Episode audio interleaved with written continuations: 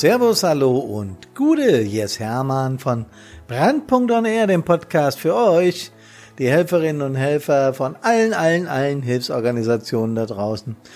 Es ist Freitag und Podcast Friday und ich freue mich total, dass ihr dabei seid.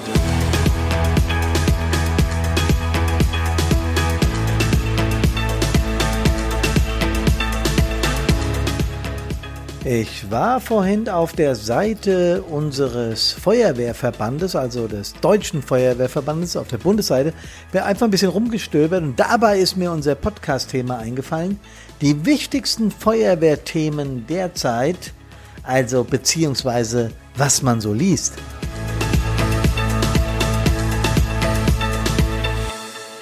Und das hat mich, liebe Freundinnen und Freunde aus den Hilfsorganisationen, dazu geführt, mal zu schauen, sind die Themen, die da auf deren Webpages, Homepages so aktuell ganz oben gerankt sind, sind es denn auch unsere Themen hier vor Ort? Ist es tatsächlich so? Also einfach so ein bisschen den Abgleich gemacht. Jo, nochmal herzlich willkommen. Freue mich, dass ihr dabei seid. Und wir werden heute leichte Hintergrundgeräusche haben. Wenn ihr da irgendwas hört, ich warte jetzt schon eine halbe Stunde, aber es macht keinen Sinn. Ich muss ja den Podcast aufnehmen, denn der muss ja on air am Freitag. Abend, also heute Abend, jetzt Nachmittag und bei uns sind Hubschrauber in der Luft, die checken hier irgendwas. Hab schon dem Stadtbrandinspektor geschrieben. Nick, was denn los? Drei Hubschrauber gleichzeitig. Personensuche. Also ist irgendjemand abgängig und wird gesucht. Die Hunde sind auch schon raus. Alles gut. Hoffe, sie finden die oder denjenigen und alles wird gut. So, aber zurück zum Thema. Die wichtigsten Feuerwehrthemen derzeit. Also was bewegt uns Feuerwehrler denn?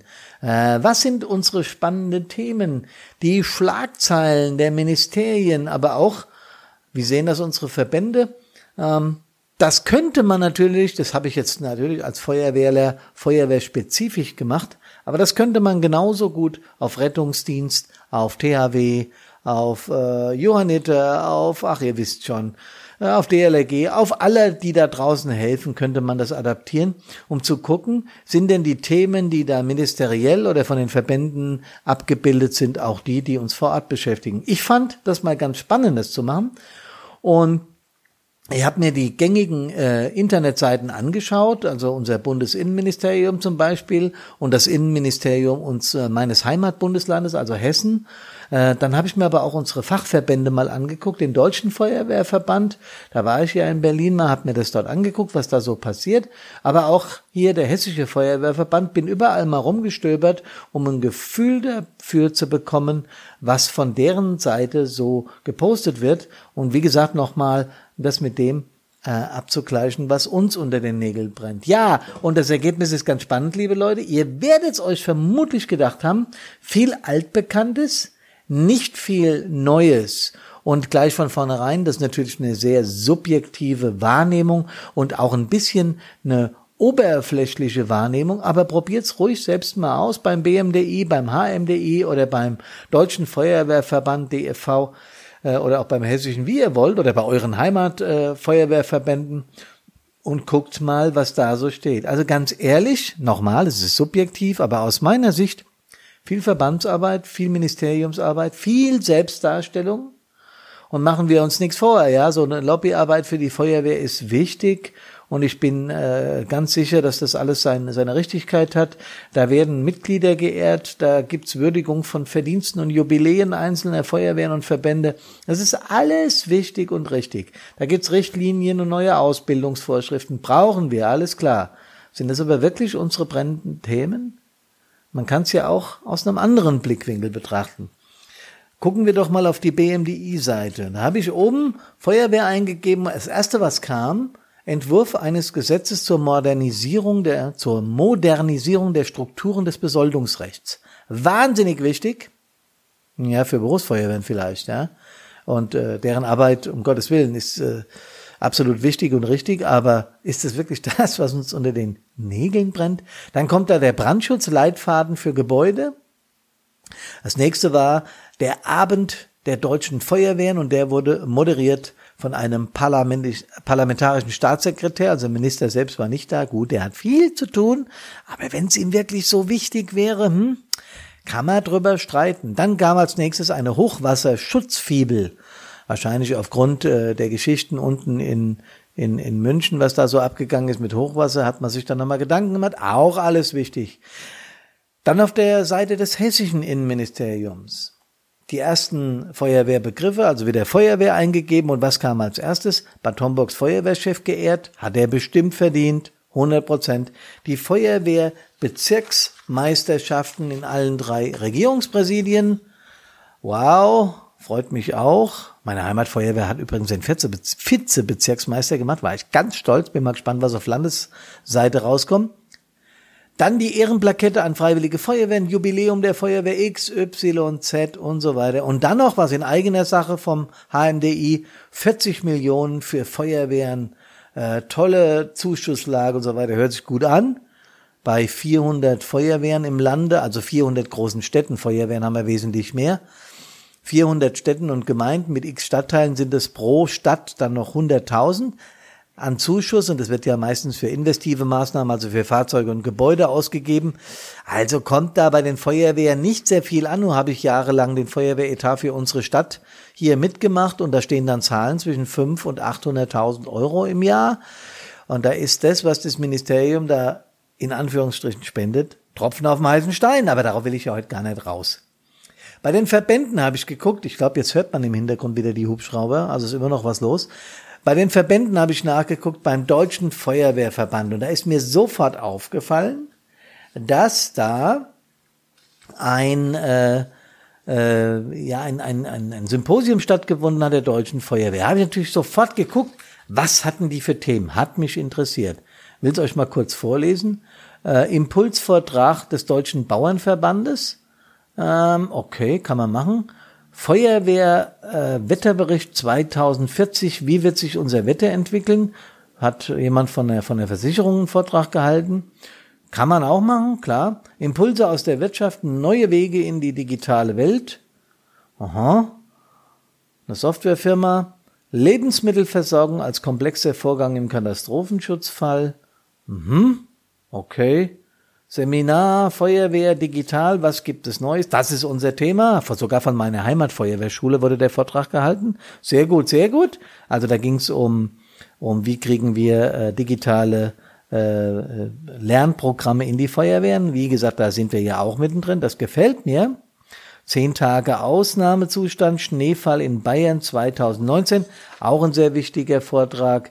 Ja, Klimaschutz und Einsatzlagen, smarte Rettung in der Praxis. Also ich habe euch da jetzt mal einen Teil von vorgelesen, was der Deutsche Feuerwehrverband auf so einem Feuerwehrsymposium so macht.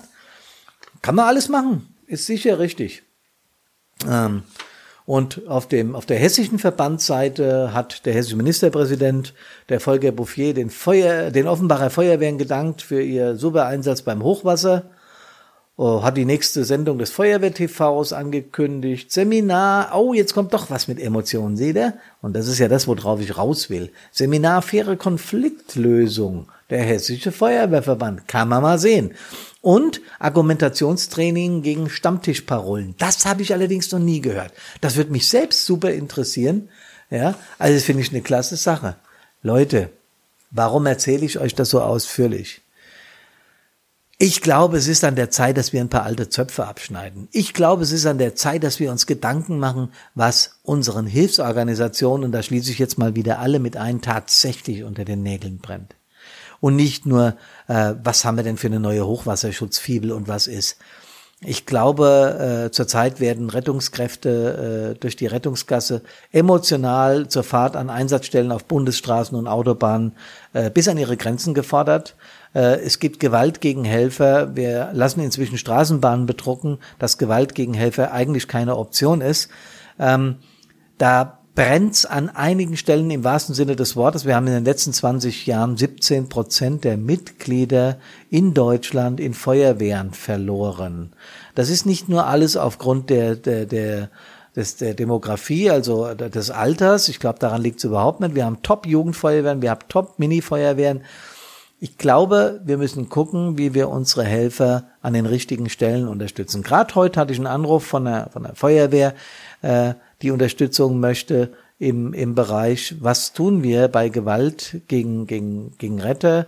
Da wurden Fahrzeug äh, beworfen und vieles mehr.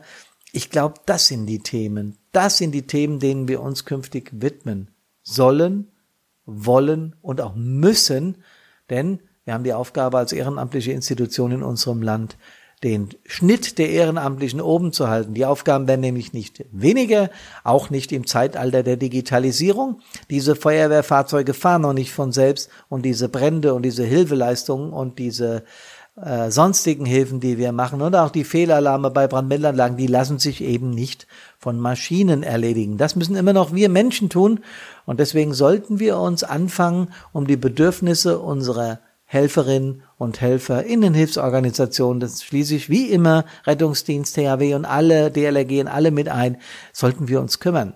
Wir von Brandpunkt machen das. Karina äh, und ich sind mitten in der Entwicklung der, der unserer E-Learning-Plattform. Das wird super geil. Wir haben hier, wie gesagt, alles vollhängen mit Plakaten.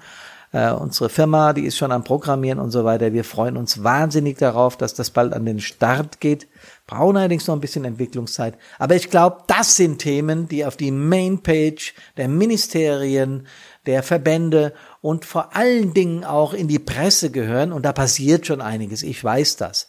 Aber ich finde, das muss noch viel transparenter gemacht werden. Woran liegt es, dass diese Aggressivität so zunimmt? Wir sehen es täglich im Straßenverkehr, was los ist. Wir sehen es auf der Anfahrt zu Unfallstellen, was los ist. Wir erleben es bei ungeduldigen Zeitgenossen, äh, die überhaupt keine Zeit mehr haben, einen Feuerwehreinsatz äh, äh, vor sich zu akzeptieren, sondern sie wollen dadurch, da wird in, in Rettungsgassen gewendet und weggefahren. Das alles scheint mir ein gesellschaftspolitisches Problem zu sein, um das müssen sich andere kümmern. Wir wollen uns darum kümmern, dass unsere Helferinnen und Helfer durch all die Problematik, die ich gerade geschildert habe, emotional und mental nicht überlastet sind.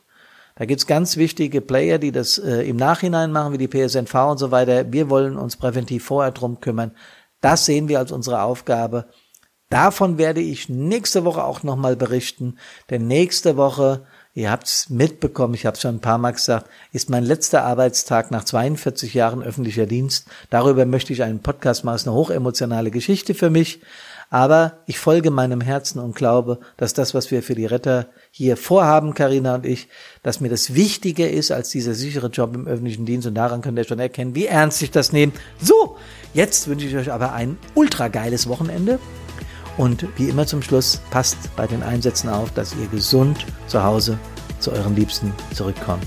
Ich freue mich, dass ihr zugehört habt. Ich wünsche euch ein richtig cooles Wochenende nochmal und sage Servus, macht's gut und Gute!